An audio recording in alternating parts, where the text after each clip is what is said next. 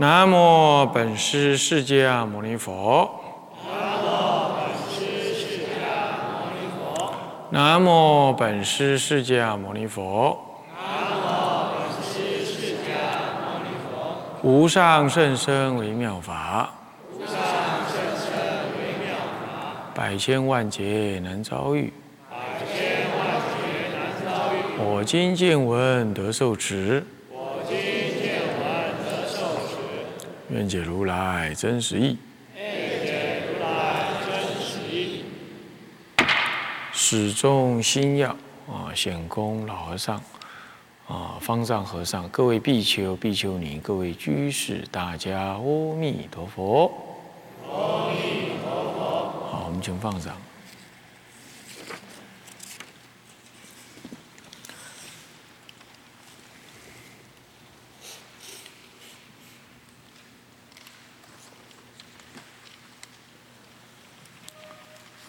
哦，我们上一堂课呢，跟大家谈到了这个啊讲义中的一哈，这个流呃讲说的缘起，其中有五科啊，一个是我们啊老和尚指示啊，那么呢，所以我来了，再来呢为报三呃三宝恩啊，那么为了自立真上。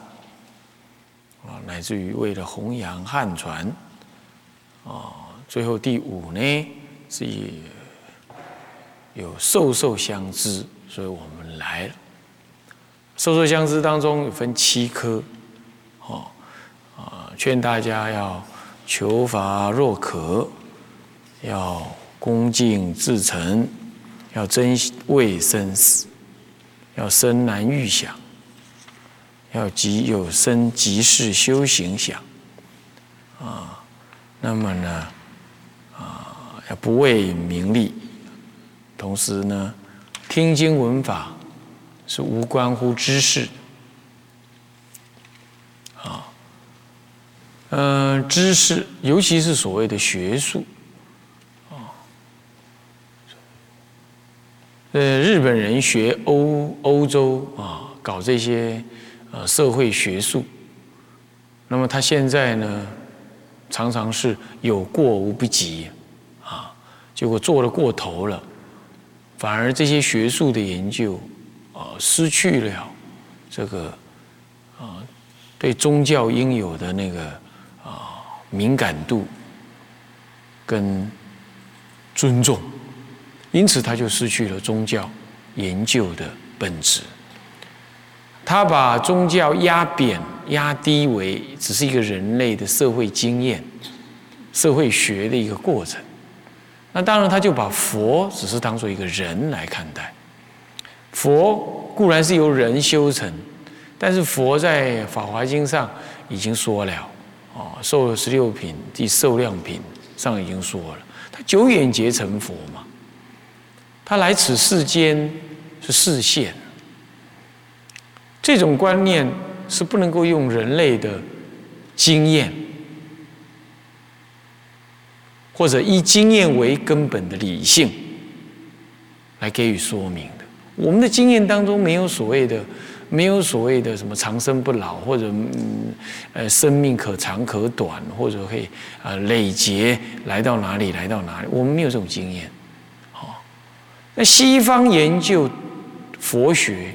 早先是源于这个啊，英国啊，德国、苏联，尤其是英国，他是为了他殖民印度的目的，他当然他要研究当地的文化，好进行他的殖民动作。那么，苏联跟德国，他们是为了啊贸易，还有啊这个。这个呃经商的目的啊，那么他们有传教士来，乃至法国也有，后来就是美国，这些传教士是以宗教的目的，先进入到对方的国家去了解对方国家的民情，以进行商业的或者某种政治上的目的。那在这种情况呢，这些人来研究所谓的东方宗教，是本着上帝为最高、为唯一的真神来研究你东方宗教。这个时候，东方宗教在这些传教士的眼里，怎么可能是正片之明行族、明横族？怎么可能是啊调御丈夫？怎么可能是佛智者、圣者呢？不可能。顶多他是把佛当作像孔子这样的世间哲哲人、哲学家，啊，好吧，就算他说那是宗教家吧，他也不容许那个佛是超越上帝的。所以说，对于大乘的种种的不可思议，或者对于大乘经典的存在，他总是以一种怀疑的态度，因为大乘经典有有很多是不可思议的描写佛的不可思议。那么大乘经典的结集不像声闻经典的结集哈，那么有它的一种哦比较朴质的那种啊生活的色彩。嗯，大圣经典里头所用的语句、概念，很多都已经不是，呃，在佛陀出世的那个时候所有的的东西的的概念。啊，例如《法华经》上讲到琵琶、铜拔这一类东西，这些东西是西域的，这个乃至不是中国的，也不是啊，这个当时的印度佛陀在世的印度的。那这时候，这些所谓的学者就以他的经验、理性，那那不懂装懂的去强做解释，说哦，那应该是呃，在佛灭后两三百年，呃，在西域才有的东西，考古学上是这样看，所以说他就推论呢，类似像《法华经》是这个时候才有。那你像呃《华严经》。上七处说法的地方，有在天上的，有在其他地方的了。那他就说：“啊，这是一个预言。好，你像像《地藏经》哦，佛陀说法之前呢，放光啊等等。然后《法华经》当然也是哈。那他就说：哦，那只是预言。那为什么要这样做呢？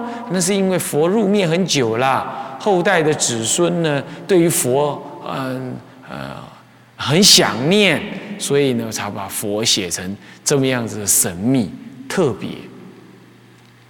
你看这些人，这些人还真是会掰啊，还真会想象！这完全是学的宗教式、传教士，也就是异教徒，以上帝为第一、为最优、为根本啊，为创造主的这种根本思想来做思维的。然后他就把你佛或者佛教的经典当做是人类的的一种一种无厘头的，或者想要怎么样就可以怎么样创造的这种这种文献。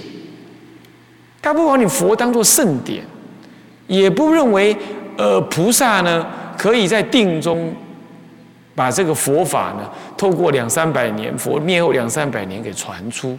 他认为那怎么可能？菩萨在定中。可以一直修定，然后呢，过了两百年，佛灭后两百年，他看众生有因缘了，他才把这个法给说出来。那么呢，很多的法是佛在天上说的，天人有这些琵琶、铜拔这个东西，那凡夫世间是没有，娑婆世间是没有的。哦，这些人呢，可没有这种经验呢。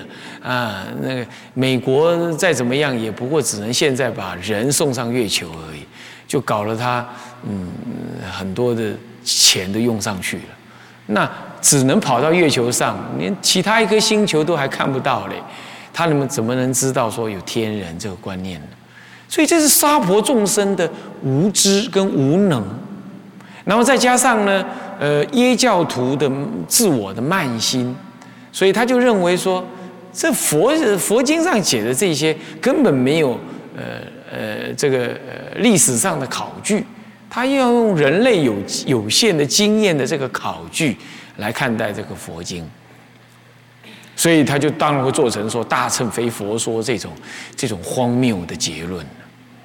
你要想大乘非佛说，那大乘经典这么的庞大，里头的教说呢，不同的人翻译，不同的时间出来翻出，那么也 也在不同的地区流传。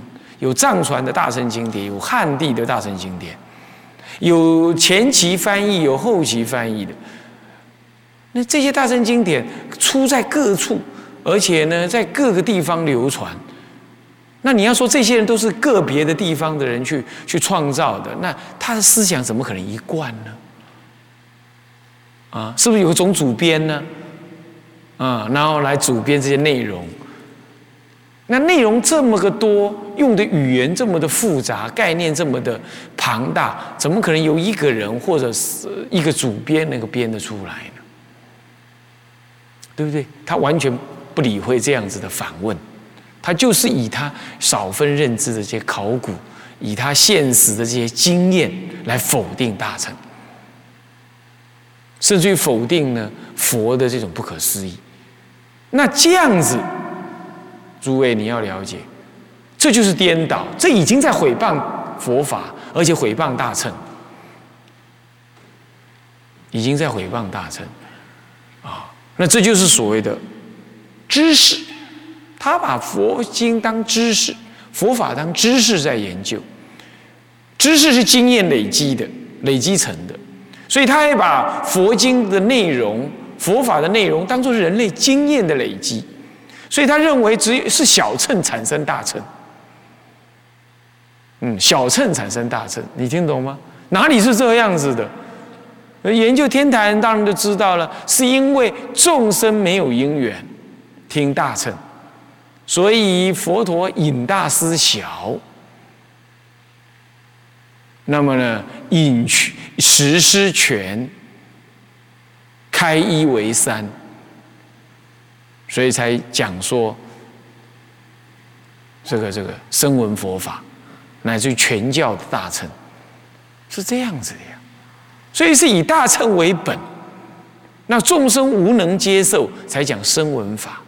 现在人倒过来。说声闻法产生大乘，嗯，大乘是被声闻法衍生出来的，所以说目犍连，呃，就变成后来的呃这个这个普贤菩萨，普贤菩萨没有这个人，是目犍连化身的，呃，那么呢文殊师利菩萨呢，啊，是舍利佛。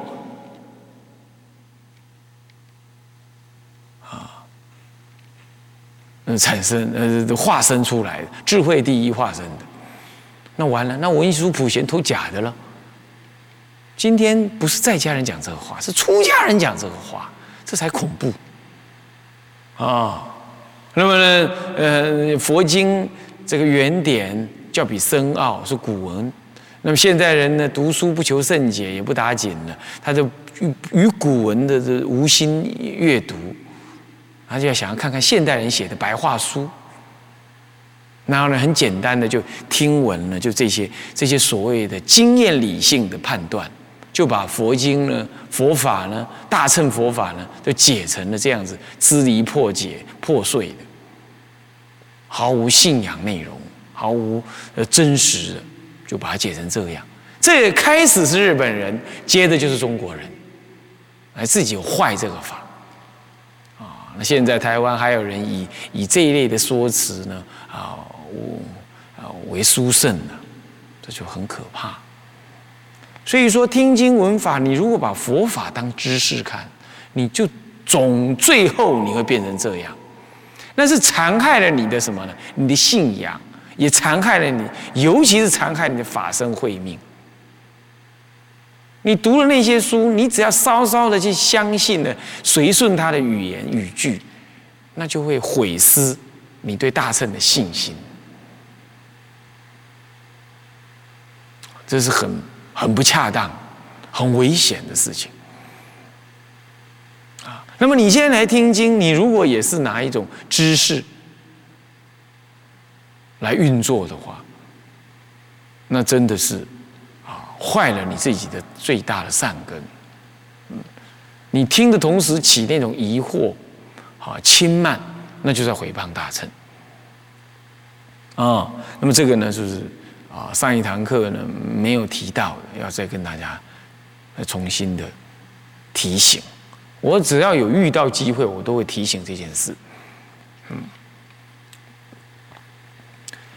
那么在这种情况啊，西方的学术是这样，但也不尽然所有的西方学术的人都是这样。啊，像像中国早期有一位研究佛教史汤用彤先生，他就说了，他说研究中国佛教史不可忘记，它是一个宗教。它是宗教，同样道理，西方人也有人研究佛教的学术，他也能够认知它是宗教，有超越人类经验的部分。超越人类经验，并不等于他迷信哦。啊，换句话说，人类的经验不等于这宇宙的真实哦。哦，你要了解啊，你看过你的曾祖父、曾曾祖父？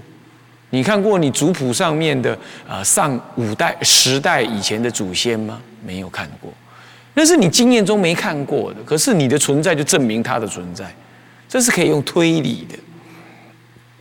同样道理，佛经里头所说的道理固然不是你人经历过的，可是佛的圣言，因为你了解他是真语者、实语者、不妄语者、不异语者，他没有理由要骗你，他又不做生意。他也不是自己要建立一个教主，好好得得到什么利益好处没有，他是如语实语，不妄语不异语。那么你既然这样子一个圣者，所谓的天下好话佛说尽，你不去相信他的话，那你要相信谁的？这是圣言量，再来是比量，可以从现在的你你的修行，以及你看到祖师的修行。的成就，你去推论说佛法的真实、真实性，这就是比量，可以推论。再来，你也要了解，人类的经验本来就是非常的狭隘。你比如说像蚂蚁啊，呃，你比如像蚂蚁，蚂蚁它不会跳。它也没有高跟低这种观念，在它来讲，爬在那个墙壁上面，对它来讲还是平地，它还是在那爬。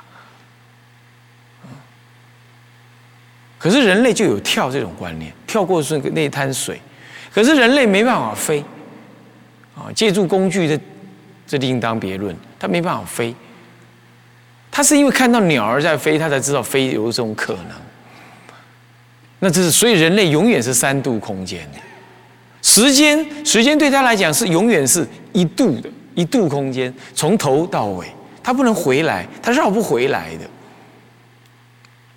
可是你在禅定当中，你就知道，时间是有长有短，可长可短，而且它可以在未来，它可以看未来，也可以看过去，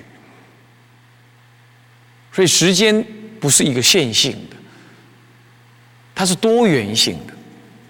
今天的科学其实也证明了，时间本来就是多元性的，在不同的宇宙星球上面，它不同的运行的方法，它那里的时间尺度是跟人类的尺度是不一样。可是，一般我们的经验是没有的，对不对？所以说，你完全用人类的经验来理解这个世间，这是很可怕，也是很傲慢、很无知的态度。即便是科学也不敢这样，何况你研究宗教，佛是超越人类的经验，为什么呢？因为人类的经验是透过你的眼睛、耳朵、鼻子、舌头、身心的触觉、六根的触觉去感受这个世间的，对吧？所以说你看到就是那张皮嘛，你看到我也是一张皮嘛，你看到你们自己也是一张皮嘛，你能够知道我骨骼好不好吗？大不大？粗不粗？还是细的，你看不出来。可是你想象中，如果你的眼睛能接受 X 光，能够接受红外线，那你看到的我就不一样了。这个我的长相，嗯，是一团火，而且有大有小。那气比较强的时候，那个我的长相会比较粗胖一点；那弱一点，气弱一点的我长相是就小一点。那那个时候你的美丑就不是这个皮肤的好坏了，哈，一切弄皮肤的事情对你就没有用。那所谓的美丑是那股气的美不美，完整不完整，那外围完整不完整。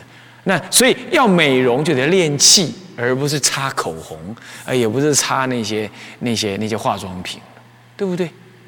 那整个世界的看法。男女的贪爱的形象就完全又不同了，是不是啊？所以说，你认知这个世界的美丑好坏，那完全是依着你今天这种眼睛在看的，就是这样。你看那个狗狗，虽然不全然是呃这个这个色盲，但是它能解析的颜色比人类还要少。所以它看到的世间的颜色，但是有红，但是暗红的那种颜色啊。那么呢，黑灰这样子的比较深浅这样而已，它不能那么绚烂。可是你要知道，光阴天的人，他不是用声音在表达的。声音你能有多少声音？哆来咪发嗦拉西哆，那你的音音调就这样啊。声音的多跟少可以表达情绪。可是总不比光，那个光啊，一小公分当中就无限无限的那种光的表现，你就能表达很多个情绪。所以以光为音，名为光阴天的众生，我就可以譬喻给你听，音调可以表达那种嗯你的情绪，那说话的方式。语言更可以表达各种、各种、各种的情绪，所以有时候我讲佛法，如果对一些呃一些嗯初学佛的，我而且他听得懂的话，我宁可用台语，就是闽南语，因为闽南语是我们中国人的呃中国人的核心语言，它早先出现在这个河洛一带，河洛一带，并不是所谓的。现在讲的这些华语，说普通话，那是北京话。北京话早先是由女真族的人传递过来的，所以他的话语事实上是比较枯燥的，而且语言的描述的能力是比较差的。你比如说，我到香港买香，闻起来很香，通通是一个字，就是香，是不是这样子啊？那是很粗糙，而且很单薄，对不对？那台语就不同了，我去香港买香，闻起来真香。香香香不同，香港的香香，闻起来很香的香香啊。那么呢，买那个香嗯香啊，呃是什么呢？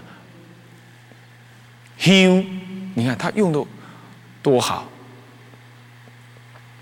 阿月整天看月亮，你看那个月看月。台语就不是啊，阿瓜拉看给牛，多好听！阿瓜拉看给月管，你看，哎，表达情绪就不同了。你直接听他的音，你就可以感受到他的情绪。啊，那台语在描述任何的任何的东西的时候，他可以用最简单的方式，只要重复就能描述了。国语没办法啊！你比如说，黑黑黑，有国语有这种讲法吗？